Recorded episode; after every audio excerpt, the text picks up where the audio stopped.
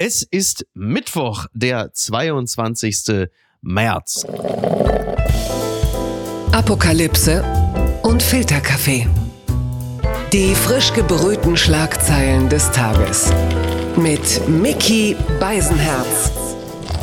Einen wunderschönen Mittwochmorgen und herzlich willkommen zu Apokalypse und Filterkaffee, das News Omelette. Und auch heute blicken wir ein wenig auf die Schlagzeilen und Meldungen des Tages. Was ist wichtig? Was ist von Gesprächswert? Worüber lohnt es sich zu reden? Und ich freue mich sehr, dass sie endlich mal wieder bei uns zu Gast ist. Das letzte Mal ist schon wieder entsetzlich lange her. Man weiß ja auch nie genau, wo sie es gerade hin verschlagen hat. Zeit, Taz, Weserkurier. Jetzt begrüße ich sie in ihrer Funktion als Politikreporterin beim Fokus. Herzlich willkommen, Anja Meier. Hallo Miki, alles richtig so, ja.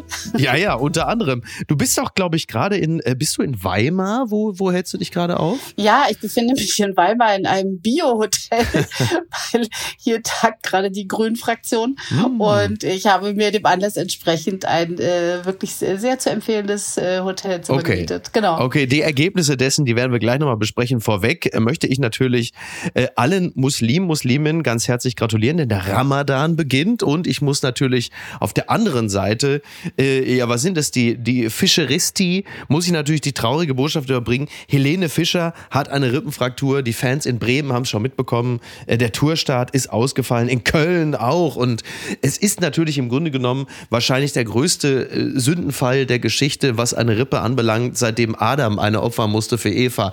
Also Anja, du bist ja eine Musikkonnoisseurin, das haben wir schon mehrfach festgestellt. Ach ja. Äh, wo warst du? Wo warst du, als Helene Fischer sich die Rippen gebrochen hat? Das ist interessant, weil das war am äh, Montagabend, glaube ich, da kam das als Einmeldung ja. über die DPA. Ja. Und da habe ich einfach mal spaßeshalber, man kann bei den äh, DPA-Meldungen die Priorität hochsetzen oder runtersetzen. Und ich habe das mal ge, äh, einfach alles hoch und da war Helene Fischer zusammen mit äh, Xi Jinping in Moskau. Das war ungefähr die gleiche Wertigkeit. Ach, wie lustig. Ja, hätte man mhm. Helene Fischer äh, nach Moskau geschickt, hätte es vermutlich äh, ähnliche Ergebnisse äh, gegeben äh, wie jetzt, äh, zumindest was den Frieden angeht. Alles weitere, äh, das nehmen wir uns jetzt mal vor.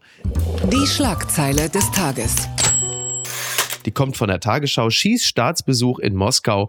Putin lobt Chinas Friedensinitiative. Ja, das ist so. Es gibt ja ein Papier, äh, ein Ukraine-Papier als Basis für eine friedliche Lösung. Und äh, da sagte Putin, also doch, äh, wir finden, dass viele der Positionen des von China vorgebrachten Friedensplans mit den russischen Ansätzen übereinstimmen und als Grundlage für eine friedliche Lösung genommen werden können, sobald der Westen und Kiew dazu bereit sind. Also wir halten fest, es ist im Grunde genommen, es hat sich überhaupt nichts verändert. Nee, das ist so eine klassische Wenn-Dann-Situation, ja. Also äh, wenn ihr dies, dann das, ja. Mhm. Aber es war natürlich auch eine massive Machtdemonstration. Also das war so ganz großer äh, Kreml-Zirkus, äh, was wir da gesehen haben, ja. ja. Also äh, lange Teppiche und also allein die Staatsflaggen der beiden waren ja dreimal so groß wie die beiden Jungs, die da vorne standen, ja. und dazwischen gab's, ich habe das äh, mir genauer angeschaut am Dienstagabend äh, das, äh, so eine, zwei Frauen saßen dazwischen, ansonsten mhm. alles Jungs. Immerhin. Und es ist halt richtig prächtig, Ehrengarde, goldene Türen, lange Tische und so weiter. Ja. Und äh, ja, es hat mich ein bisschen, ehrlich gesagt, ich, äh, der Vergleich hinkt wahrscheinlich, aber ein bisschen an Melania Trump erinnert, die mal das Weiße Haus in so eine Weihnachtshölle verwandelt hat. Stimmt. Also äh, so in etwa. Aber die Sache hat natürlich ein wirklich sehr ernsten Kerl. Ja, ja. Also, ja, klar. Ja, ja, naja, ja. Es gibt ja, wie gesagt, diese Friedensinitiative und die äh, ruft zu einem Waffenstillstand und Gesprächen auf. Also das hätte also auch statt Xi Jinping genauso von Ralf Stegner kommen hm. können. Hm. Also es ist halt, es ist natürlich nichts wert, was für Putin natürlich viel mehr wert ist in dem Zusammenhang, ist natürlich nochmal dieses Wirtschaftsabkommen, dass halt einfach China äh, bis auf weiteres sehr viel mehr Öl und Gas von Putin kaufen wird. Außerdem wird im Gegenzug Putin, Russland, wird mit mehr Elektrotechnik beliefert. Mhm. Also das ist für beide Seiten wirtschaftlich ein gutes Abkommen. Natürlich vor allen Dingen für Xi Jinping, bei dem man sich ja eh die Frage stellen muss, ob dieser Kriegszustand, so wie er jetzt gerade ist, das heißt, heißt, dieser, wie man so gerne sagt, der Abnutzungskrieg, ob das nicht eigentlich für China sogar die ideale Situation ist. Denn die USA sind beschäftigt, Europa, Deutschland ist beschäftigt, auch wirtschaftlich wirtschaftlich geschwächt durch die Situation. Auf der anderen Seite kriegt man sehr billig Öl und Gas aus Russland. Das ist für die eigene Wirtschaft, wo es auch nicht so super läuft, total gut. Also im Grunde genommen würde sich doch aus der Position von Xi Jinping das doch lohnen, dass das ewig so weitergeht, oder? Ja, also wenn man Russland als großen Absatzmarkt sieht, dann schon. Aber ich glaube, äh, Xi Jinping ist eigentlich auch ein Politiker, der quasi äh, perspektivisch denkt. Das hoffen wir doch zumindest. Ja. Und äh, dem ist natürlich auch klar, dass nicht alles nur zwischen Russland und China passieren kann. Die Welt ist doch schon ein bisschen größer. Ja. Und jetzt geht es halt darum, dass er Russland das ganze, die ganze Energie mhm. abkauft und dafür an Russland äh, die chinesischen Produkte verkauft. Ich habe bei der ARD eine interessante Kurzreportage gesehen da von dieser russischen chinesischen Grenze, wo die Russinnen und Russen jetzt sagen, sie freuen sich, weil auch die chinesischen Produkte jetzt eine höhere Qualität bekommen. Na guck, also ähm, bitte. Also ja, ja, es, es ja. geht voran. Aber äh, naja, ich muss sagen, äh, wir wissen ja alle, inzwischen sterben da irgendwie Menschen in diesem Ukraine-Krieg und man hofft so ein bisschen, dass der Xi den Waldemar doch mal zur Seite nimmt, Tja. irgendwie zu, zwischen den ganzen Geschäftsgesprächen schon mal ein ernstes Wort mit ihm spricht und irgendwie, dass es vielleicht doch irgendwann mal in eine Lösung mündet. Total. Wo du gerade auf äh, Melania Trump zu sprechen gekommen bist, kurze Side Note. Äh, gestern habe ich mit meiner Tochter kurz nebenbei liefen die Nachrichten und dann sah man Melania Trump im Zusammenhang mit Stormy Daniels und meine Tochter guckte plötzlich mit ihren sieben Jahren, was? Der hat eine Frau, der, die, die, diese total genuine, dieses ja. Entsetzen, ja, so ja, aus, der, aus der weiblichen Perspektive eines siebenjährigen Mädchens, die sich das nicht vorstellen konnte, fand ich äh, bemerkenswert. Übrigens, das, das muss man sagen, er ist noch nicht eingeknastet, ne? Er ist noch nicht nee, eingeknastet nee, noch zur nicht, Stunde. Nee, nee. nee. Aber grüß mal deine Tochter, das finde ich, äh, kannst du ihr mal sagen, das fühlen sehr viele Menschen, diesen Reflex löst, löst dieses Paar immer wieder aus, ja. Das hat mich überrascht. Letzte Generation plant offenbar Parteigründung. Das äh, entnehme ich der Augsburger Allgemein. Die Klimaaktivisten der letzten Generation planen offenbar die Gründung einer Partei. Das kündigten Mitglieder bei einem internationalen Vernetzungstreffen an. Ja, dieses äh, es ist vernetzt, also zusammen mit der britischen Organisation Just Stop Oil und der italienischen Ultima. Klingt einfach viel besser, ne? Ultima Generazione. Ja, die Oder halt man drauf, wünscht ja. es, man möchte. Es ist einfach, es ist toll und sie kündigen an, dass sie sich bemühen, eine politische Partei zu gründen, die nicht Partei der letzten Generation heißt oder irgendetwas anderes. Alternative für Doomsday ist vielleicht nicht besonders glücklich, was das Akronym angeht. Da kann man noch ein bisschen dran arbeiten. Aber sie wollen tatsächlich eine Partei gründen, denn äh, sie versprechen sich auch davon, dass Spendeneinnahmen effektiver generiert und verwaltet werden können. Ja, das ist Tja, super, oder? Lustig, ja, ne? Das hat so eine gewisse Kühle, ja. oder? Also ja, aber äh, ja, also wenn du sagst, das überrascht dich, mich überrascht das ehrlich gesagt nicht. Also mhm. ich glaube, eine Bewegung, die in der Lage ist, einen Verein zu gründen und auch schon eine GmbH gegründet hat, ja, die könnte natürlich auch eine Partei gründen. Das ist, also es liegt nahe. Ja, mit beschränkter aber, Haftung finde ich in dem ja, Zusammenhang natürlich total gut. Ja, ja, genau. Diese Regelkonformität ist total süß. Ich stelle mir diese vor beim Notartermin. Entschuldigung, den muss ich einfach, wenn sie die Hände frei hatten. Äh, aber für realistisch halte ich das trotzdem überhaupt nicht. Also sehr viel einfacher und wirksamer, mhm. eine Gegenbewegung zu sein, ja, ja. als eine Dafürbewegung. Ja, also da können die sich vielleicht mal mit Luisa Neubauer zusammenschließen, die weiß, wie man es macht. Ja? ja, die ist auch Grünenmitglied und damit äh, sprechberechtigt und sprechfähig für die äh, Fridays for Future Leute ja. und äh, mischt das System von innen auf. Ja. Also das, äh, man, man hat immer so einen Bock, ne? Man denkt irgendwie, komm, lasst uns daraus jetzt irgendwie was Richtiges machen. Aber das bedeutet immer auch, zum Beispiel, dass man Hierarchien akzeptieren müsste, müsste. Ja. Und äh, ich glaube, dass schon allein daran dürfte es scheitern. Also ja, liebe Leute, passt richtig, einfach auf, was ihr euch wünscht. Das kann man dazu sagen. es wäre allerdings die erste Partei bei der sich die Spitzenkandidaten äh, quasi also selber an den Mast kleben, anstatt die Plakate. Ne? Muss man an der Stelle vielleicht auch mal sagen, guck, guck, ich bin's, ihr Spitzenkandidat. Ja. Ja, Entschuldige bitte, ihr konntet ihn nicht liegen lassen. Ja, ich aber, konnte den auch die, nicht liegen lassen. aber wie diese, diese Klimaliste, ne, für die, mhm. also ich glaube, Habeck und Co. fänden das jetzt wahrscheinlich nicht so toll, wenn es das wirklich gäbe, weil dann gehen da doch nochmal so eins, mhm. zwei Prozent flöten, oder? Ja, das war heute äh, ein Thema bei der Pressekonferenz hier in Weimar. Da waren die beiden Fraktionsvorsitzenden und sind äh, Robert Habeck und Annalena Baerbock da und die wurden gefragt, äh, was sie davon halten. Und mhm. da haben sie natürlich ganz großzügig gesagt, hier kann jeder jede Partei gründen, wie er will. Und das stimmt ja auch. Also ja. Äh, da können die, glaube ich, relativ beruhigt sein. Ich glaube, die Zustimmungswerte zur letzten Generation so am Wahltag sind, glaube ich, nicht so groß. Bitte empören Sie sich jetzt. Habeck geht auf Ampelkollegen los. Da haben wir keinen Bock drauf. Ja, das äh, entnehme ich deinem Fokus. Die Grünen haben massive Unzufriedenheit mit der aktuellen Arbeit der Ampelkoalition geäußert. Zu Beginn einer Klausurtagung der Bundestagsfraktion in Weimar warf Robert Habeck den Koalitionspartnern insbesondere einen Mangel an klimapolitischem Ehrgeiz vor. Es kann nicht sein, dass in einer Fortschrittskoalition nur ein Koalitionspartner für den Fortschritt verantwortlich ist und die anderen für die Verhinderung von Fortschritt. Das sagte Habeck. Jetzt kann man sich natürlich die Frage stellen, auf welchen Koalitionspartner ist das gemünzt? Da käme man natürlich wahrscheinlich relativ schnell auf die Liberalen, Stichwort mhm. E-Fuels, Verbrenner mhm. aus. Aber so ganz an der SPD vorbei geht das ja auch nicht, denn mein Eindruck ist, Olaf Scholz ist oft gar nicht so unglücklich mit dem, was die FDP da so vorbringt an Sorgen und Nöten. Denn seiner persönlichen Position ist das möglicherweise teilweise gar nicht so unähnlich, aber er muss es halt nicht sagen, weil dafür kommt ja dann Lindner hm. oder Wissing um die Ecke. Nee, das glaube ich eigentlich nicht. Nee? Äh, nee, ich glaube nicht. Also es ist ja so, dass diese äh, Koalition als ich wiederhole mal, was wir vor über einem Jahr gehört haben, Fortschrittskoalition, ja, und Freiheitsenergie. Ja. Ich erinnere nur gerne ja, ja. an die großen, großen Worte, mhm. die jetzt nicht nur auf grüner Seite gefallen sind, sondern auch sehr gerne bei der FDP und auch bei der SPD. Ja. Also, und es kann eigentlich nicht äh, Olaf Scholz Interesse sein, dass diese äh, Koalition zusehends dysfunktional ist. Also, vier Jahre äh, ist so eine Wahlperiode.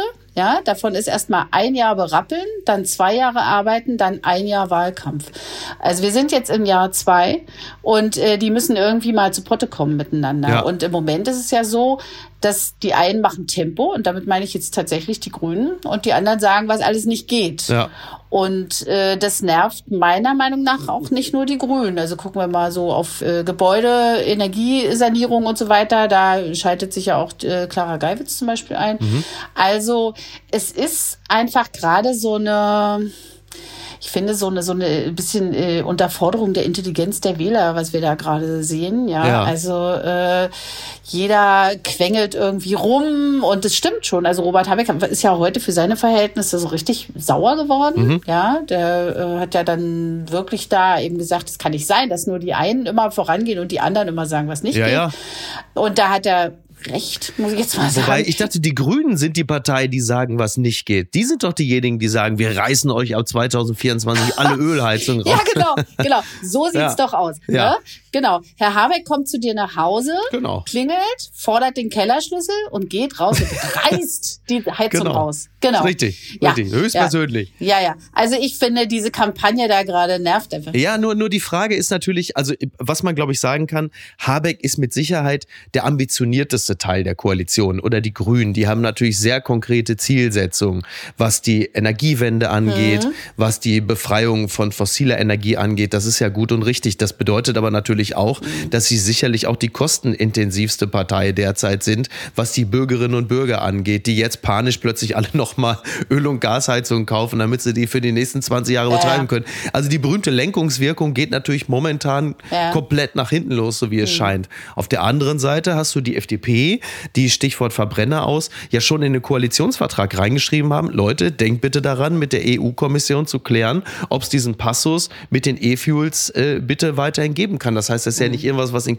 plötzlich in den Sinn gekommen ist, sondern es war ja auch immer Teil des Koalitionsvertrages. Also, dass sie sich jetzt querstellen und sagen, ey Leute, vergesst uns die E-Fuels nicht, ist da zunächst einmal nachvollziehbar, auch wenn es jetzt allen auf den Geist geht und die sagen, jetzt löst euch endlich von diesen E-Fuels. Ich finde diese Verbrennergeschichte insofern ganz witzig, weil es doch jetzt diesen Kompromiss mit der EU-Kommission mhm. geben soll, dass ja. äh, man schon, also grundsätzlich Verbrenner weiter äh, bauen kann, die dann auf E-Fuels laufen. Nur wenn man ab 2045 oder wann das dann ist, wirklich dann nochmal Benzin oder Diesel in den Verbrenner reinhaut, der eigentlich nur noch mit E-Fuels laufen kann, dann erkennt das Auto das und wird mhm. automatisch abgeschaltet. Dass er nicht ja, gleich genau. in die genau. Luft fliegt, ist ja schon erstaunlich. Ne?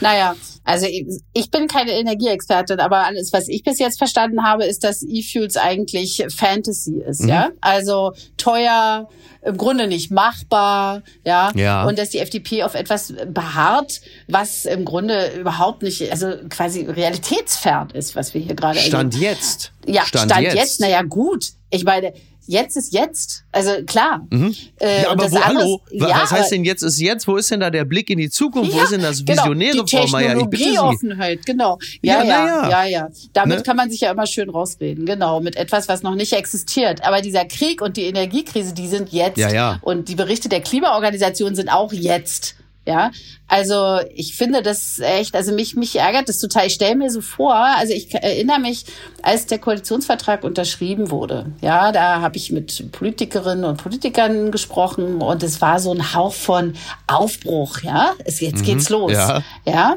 Jeder kriegt einen Teil und wir machen das aber zusammen und wir machen uns nicht fertig gegenseitig. Jetzt sind wir über ein Jahr weiter und es ist genau das eingetreten, was nicht eintreten sollte. Und man fragt sich, ist jetzt eigentlich die FDP mit der Union Union in der Koalition oder was? Also mhm. man muss sich ja nur mal fünf Minuten vorstellen, wie sich dieses Land bewegen könnte. Ja, wenn die sich irgendwie auch quasi miteinander reden würden. Also diese äh, Fraktionsklausur hier in Weimar, ja, ja also die äh, Pressestatements. Ich hatte immer das Gefühl, das ist quasi so eine Art äh, Brieftaube an Christian Lindner.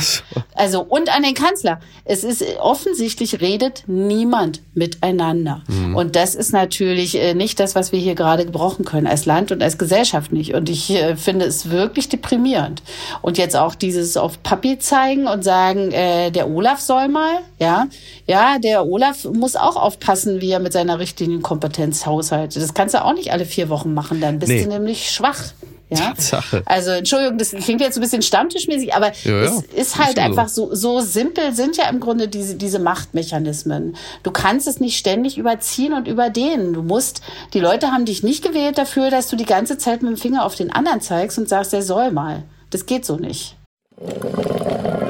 Werbung mein heutiger Partner ist Barissimo, die Kaffee-Eigenmarke von Aldi. Ah, ist das nicht eine herrliche Vorstellung? Ihr sitzt in eurem Lieblingscafé draußen in der Sonne, ihr genießt einen herrlichen Espresso in Barista-Qualität und dann fällt euch ein, ja, ich, ich wohne ja auf dem Land. Ich wohne ja irgendwo in der Peripherie. Es gibt ja gar kein schönes Café, wo ich mich hinsetzen kann. Aber ich habe einen Stuhl, ich habe einen Tisch, ich habe einen Garten und ich habe Barissimo. Barissimo von Aldi. Das ist äh, ganz fantastisch, denn man kann sich eine kleine Auszeit mit Barissimo gönnen. Die kleine Auszeit, das bedeutet, mit Barissimo wird das Leben einfach bonissimo. Und das Issimo steckt bei der neuen Kaffee-Eigenmarke Barissimo von Aldi schon mit drin. Barissimo, das ist Barista, Qualität zum Original Aldi-Preis und man muss auf nichts verzichten. Denn man kann sich seinen Daily Coffee in Barista-Qualität jeden Tag leisten und natürlich auch genießen. Es gibt ganze Bohnen, Kaffeepads, Kaffeepulver für die Maschine und Kaffeekapseln, quasi alles, was das Herz begehrt und für jeden Geschmack ist etwas dabei. Ah, fantastisch und schöner Espresso Macchiato, das wäre doch jetzt genau das Richtige. Ne? Also mach dein Leben Barissimo exklusiv bei Aldi. Alle Infos zur Eigenmarke von Aldi findest du auf aldi-nord.de slash Barissimo oder auf aldi-onlineshop.de, aber natürlich auch wie immer in den Show Notes. Und es tut mir wirklich leid, ich habe keine Zeit mehr. Ich muss mir jetzt erstmal einen Kaffee machen. Sowas kann man sich nicht ausdenken. Mashing. Grüne schlagen bei Rechtsreform Verschmelzung von Nachnamen vor. Das berichtet der Spiegel.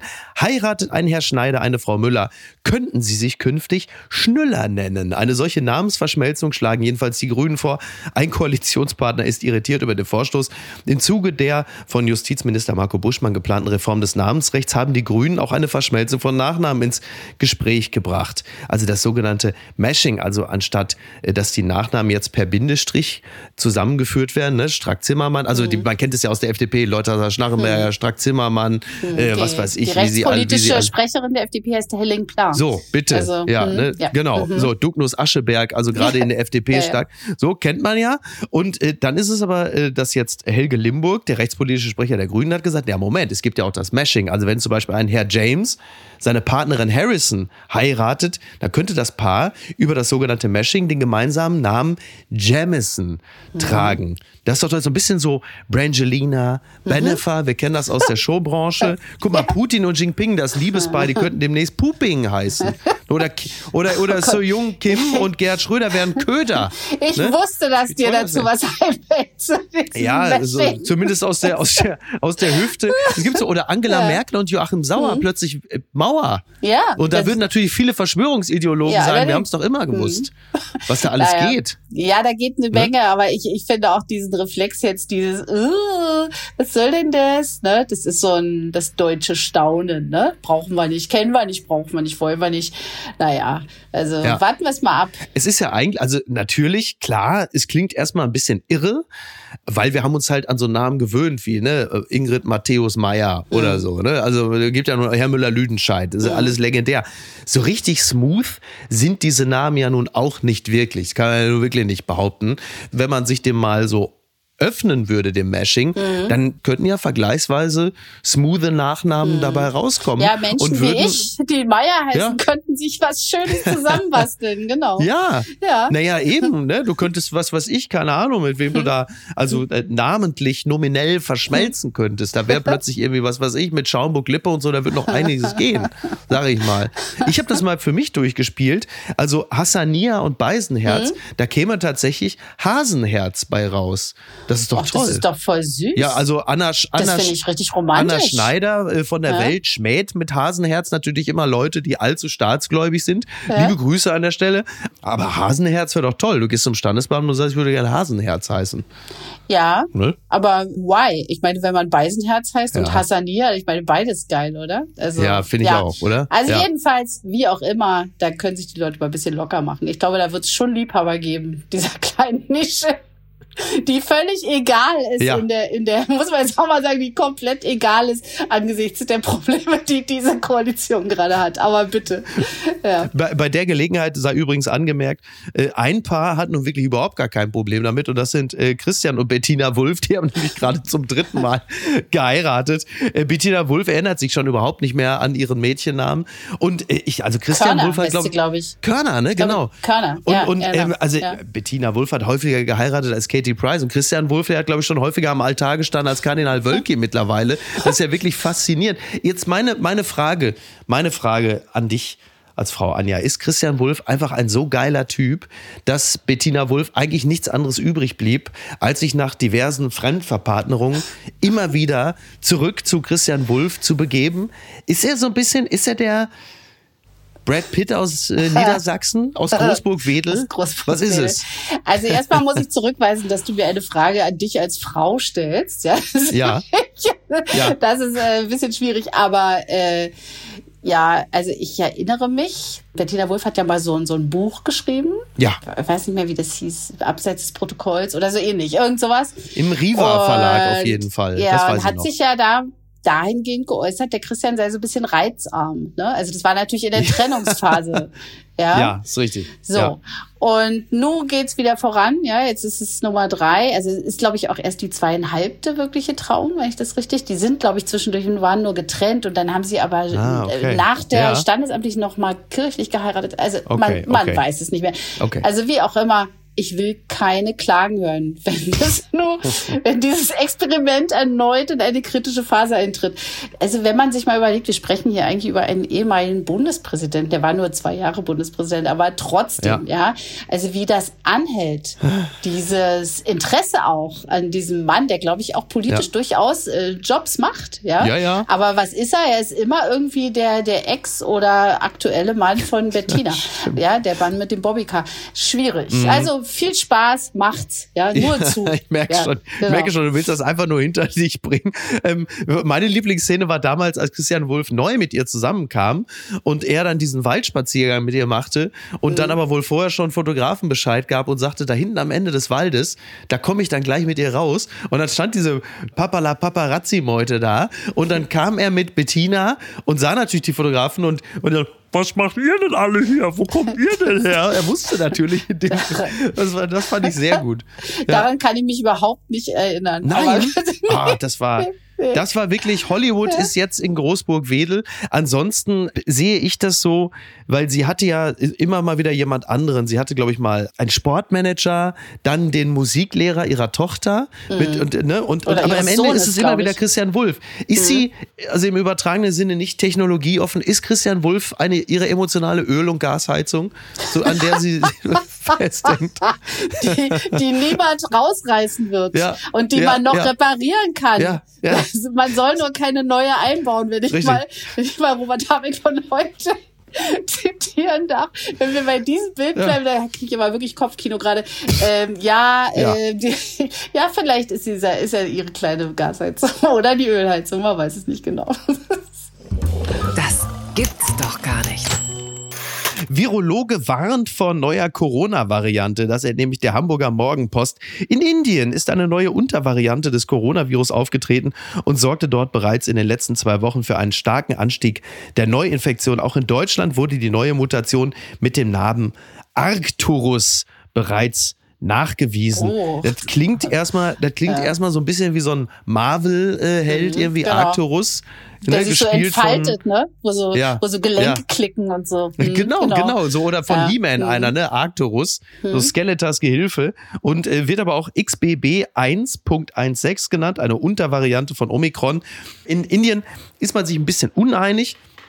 Der eine Experte sagt, na ja, man muss sich Sorgen machen. Ein anderer sagt, nein, kein Grund zur Panik. Die meisten Fälle sind nicht schwerwiegend und äh, mit angemessenem Verhalten kann man die Ansteckung eindämmen. Ich neige auch dazu, jetzt mal zu behaupten, wir müssen uns jetzt nicht komplett in Panik begeben, denn es ist eine Untervariante von Omikron und da haben wir ja nun auch gelernt, die Dinger werden immer ansteckender, aber im Verhältnis dazu jetzt nicht mehr gefährlicher. Trotzdem muss ich sagen, als ich heute die Meldung mit reingenommen habe, neue Variante Arcturus, also meine erste, wirklich meine erste Reaktion war so ein bisschen wie Elton John auf den äh, Brit Awards, als er damals hörte, dass Madonna bester Live-Künstler ist. Oh, fuck off. Das war so meine erste, das war so meine erste Reaktion, wo ich dachte, wirklich so, hau ab, ey. Wir haben wirklich genug Probleme. Jetzt kommt noch eine Bankenkrise und da kommt irgendwo Corona wieder mit seinem hässlichen Kopf aus dem Loch und sagt, huhu, ich bin Arcturus. Nee, komm, ey, jetzt, jetzt wirklich mal langsam Ruhe. Ah, Ich habe da eine andere Strategie. Ich, ich sage immer mir so, sagt Bescheid, wenn es ernst wird. Also sagt Bescheid, wenn ich was machen soll. Ja. Bis dahin regelt das irgendwie. Dafür haben wir ja, Ja. Politikerinnen und Politiker. Gerade gestern hat äh, meine Corona-App wieder die rote Karte gezeigt, ja, wo man Ach, so, guck mal. boah, aber das ist inzwischen auch so, das ist so kurzes Zusammenzucken, ja, Ja, weil ja. also die Infektion, die war wirklich nicht witzig. Ja. Und dann aber denkt man so, na, weitermachen und zusehen, dass man niemanden gefährdet. Und das ist erstmal das für den Moment. Und dann schauen wir mal, wie es weitergeht. Eben. Ja, sagt Bescheid, wenn es ernst wird. Oh, ich dachte, du wärst längst tot. 8% der Deutschen wünschen sich einen König. Das entnehme ich NTV. Äh, Es gibt eine Forsa-Umfrage für den Stern und da sagen 8% der Befragten, dass sie sich in Deutschland eine Königin oder einen König als repräsentatives Staatsoberhaupt wünschen, anstatt des Bundespräsidenten oder einer Bundespräsidentin. Ja, das ist doch, also, wir haben ja mit Heinrich Prinz Reuß dem 13. hätten wir ja um ein Haar wäre es ja fast wieder soweit gewesen. Aber da musste ja wieder mal der Staatsschutz uns dazwischen funken. Sonst hätten wir es ja jetzt. So. Und jetzt Mhm. Und so frage ich netten, natürlich ne? dich als, Ja. als nicht nur als Frau, Anja, sondern jetzt auch noch als Frau und Royalistin. Wie sehr fieberst du Mhm. einem König entgegen? Einem deutschen König. Äh, ja, ja, nun, also angucken, ja, haben wollen, auf keinen Fall. Aber ich muss Ah, ja. sagen, ich bin ein riesen Fan von The Crown, wie, glaube ich, äh, gefühlt irgendwie jeder, fast jeder Mensch, den viele, ich ja. kenne. Ich hab's geliebt äh, und ich warte darauf, dass es weitergeht. Ich krieg nicht genug davon, aber äh, das können die schön für sich behalten. Das ist eine Inselbegabung, würde ich mal sagen. Ja, das ist, äh, Inselbegabung trifft es in dem Zusammenhang natürlich Eben. wirklich ganz hervorragend. Ja, Deswegen lassen Wortspiel, wir es mal. Micky. Genau. Ja, absolut. Deswegen, äh, wir, wir kommen gleich mal zu einer anderen, auch in gewisser Hinsicht Inselbegabung. Gewinner des Tages. Wichtigster Kulturpreis der US-Regierung, Joe Biden, zeichnet Bruce Springsteen und Vera Wang aus. Das berichtet der Spiegel. Höchste Ehren vom US-Präsidenten mit der National Medal of Arts ehrt Joe Biden in diesem Jahr unter anderem den Musiker Bruce Springsteen, die Designerin Vera Wang und die Schauspielerin Julia Louis Dreyfus. Und das äh, hat damit zu tun, äh, es geht um Künstler, die einen besonderen Beitrag zur amerikanischen Kultur geleistet haben. So hat zum Beispiel Designerin Vera Wang Schönheit und Stil für alle zugänglich gemacht und Bruce Springsteen wiederum Zitat, seine Musik feiert unsere Triumphe, heilt unsere Wunden und gibt uns Hoffnung, indem sie den unnachgiebigen Geist dessen einfängt, was es bedeutet, Amerikaner zu sein. Ja, voll süß. Das kann man, glaube ich, im Falle von Bruce Springsteen aber auch wirklich so sagen, oder? Also gibt es Äh. einen amerikanischeren Künstler als Bruce Springsteen? Ja, ja, darf ich da ein bisschen dazwischen machen? Also Bruce Springsteen, ja, wird ja bei mir zu Hause auch gespielt, Ja. nicht von mir, ja. Und ich habe immer so den Eindruck, das ist so eine Bro-Sache. Ah ja, okay. Also mein Mann liebt den, mein Mhm. Schwiegersohn liebt den und dessen Vater liebt den auch und so. Und das sind immer so ganz große Gefühle und die sind dann so geknarzt vorgetragen. Ja. Und ich äh, bin auch, ich lächel dann ganz milde und so, aber ich sag dann irgendwann, ja, okay, okay, aber nach ein, zwei Songs ist Schluss. Also äh, es gibt auch eine schöne Erinnerung. Ich war ähm, 1989, glaube ich, oder 88 vor dem Mauerfall jedenfalls noch in Weißensee beim Bruce Springsteen-Konzert und habe es schon geil. damals nicht kapiert. Ich habe es Ja. nicht kapiert. Ja. Ich weiß, ich habe da einem wirklich äh, Weltereignis beigewohnt, aber ich bin früher gegangen. Ja. Interessant. Und sorry. Also herzlichen Glückwunsch, Bruce Springsteen und so und all seinen Bros und so. Aber sorry. Ja, er ist ja, er ist ja schon von manchen Mu- äh, US-Präsidenten ja auch äh, sträflich missverstanden worden. Legendär ja Ronald Reagan, der Mhm. Born the USA als Kampagnensong benutzen wollte, bis dann irgendwann ihm mal einer erklärt hat, du hast aber schon kapiert, dass das eine Abrechnung mit dem amerikanischen Traum ist und speziell mit dem Vietnamkrieg. Genau. Also das ist schon, Einfach da, da mal also Joe, zuhören, Ronny. Einfach mal Genau. zuhören, würde man sagen. Ansonsten, was Springsteen angeht, ich habe große Sympathie für den Mann, teile diese unglaubliche Springsteen-Verehrung aber in der Tat auch nicht. Also es gibt viele gute Songs, finde ich. Für mich hört er aber schon 85 auf, so interessant zu sein. Also Oh. ich finde aus den 70ern die Sachen toll. Ich finde auch noch die frühen 80er gut. Aber es endet eigentlich für mich auch mit Born the USA. Und danach kamen immer noch mal, immer noch mal ein paar ganz gute Balladen, finde ich. Nur die Abtempo-Nummern haben mich überhaupt nicht mehr Mhm. Ja, erreicht. die Balladen dürfen auch bei uns laufen zu Hause. Genau. Ja, guck mal, siehst du, also, das muss man sagen. Da kommen wir jetzt mal zum deutschen Bruce Springsteen. Woanders ist es auch beschissen. Business-Class-Flug, Luxushotel, Mega-Gage, Wendlers dreiste Ballermann-Forderung. So, jetzt reden wir. Das hat natürlich die Bild geschrieben. Michael Wendler hält sich trotz aller Karriererückschläge offenbar noch immer für den größten für einen Auftritt auf Mallorca, stellte der in die USA ausgewanderte Schlagersänger Forderungen, bei denen Stadelinhaberin Marion Krümel Pfaff Da glatt geht's die doch Luft schon wegblieb. los, oder? Ja. ja. Der Wendler ist gesellschaftlich isoliert aufgrund verschiedenster äh, verschwörungstheoretischer Ausfälle bei Telegram, antisemitische Äußerungen. Also der hat nur wirklich nichts ausgelassen in seinem Hundehirn. Und lediglich in Pagera auf Mallorca, da hat man gesagt, ja komm, das ist ja ein Stück weit, muss man ja auch Kunst vom Künstler trennen. Das eine ist der, ist der Michael und das andere ist der Wendler und den wollen wir in Krümelstadler, den wollen wir in Krümelstadel sehen. Aber der Wendler hatte völlig überzogene Forderungen. Damals wollte er noch 7000 Euro für einen Auftritt vor Corona und jetzt muss der Wendler irgendwie gedacht haben, ich bin populär wie nie, denn er hat plötzlich 25.000 Euro verlangt plus Business-Class-Flug, Fünf-Sterne-Luxushotel und Shuttle-Service. Und da hat man gesagt, also Ja. jetzt ist aber mal langsam gut, mein Freund. Und dann aber bist er wollte du doch nicht runtergehen. Nur, dann bist du am Ende mit, der, mit deinem Business-Class-Flugzeug kommst du eben doch nur in Krümels Stadel an. Ja? Also, Ist das nicht toll? ja, ich äh, ehrlich gesagt, ich äh, verfolge das nur so vom Rande. Äh, Ja. Ich äh, krieg auch. das alles mal über fest und flauschig geliefert, weil die beiden sich immer drüber unterhalten. Ach so, sehr gut. Das ist Gott sei Dank, äh, muss ich mir das alles gar nicht so durchlesen. Aber äh, ich glaube, jemand, der äh, sich offen antisemitisch geäußert hat und Verschwörungstheorien verbreitet hat, äh, der, ich weiß nicht, der kann auch laufen. Der, mir aus. Der kann auch laufen. Ja, also er, er hat wirklich, also die Wiedereingliederung ins, ins Pop-Deutschland ist nicht ganz so leicht. Also auch das Vakuum, das Helene Fischer ja jetzt gerissen hat, äh, vermag er nicht äh, zu füllen auf die eine oder andere Art und Weise. Und er hat da eine Chance verpasst, zumindest langsam so über die sag mal, über die intellektuelle Katzenklappe Mallorca wieder so den Weg in die deutsche Kultur zu finden. Also es ist, es ist knapp dran vorbei. Also wir wollen mal gucken, wie die Geschichte weitergeht und kommen jetzt noch zum Schluss hier rauf. Und was schreibt eigentlich die Bild? Post von Wagner. Betrifft Weltglückstag. Gestern feierten wir ihn. Ich eher nicht, Zahnweh unten rechts. Ein sehr klugen Satz über das Glück hat die Schriftstellerin Françoise Sagan Bonjour Tristesse geschrieben. Man spürt selten, was Glück ist, aber man weiß meistens, was Glück war. Was für ein wahrer Satz. Vorgestern war ich glücklich, als unten rechts noch alles heil war. Das Glück ist ein Vogel, heißt es in einem alten Wiener Lied. Das Glück fliegt von Ast zu Ast. Das Glück lebt nicht in einem Käfig.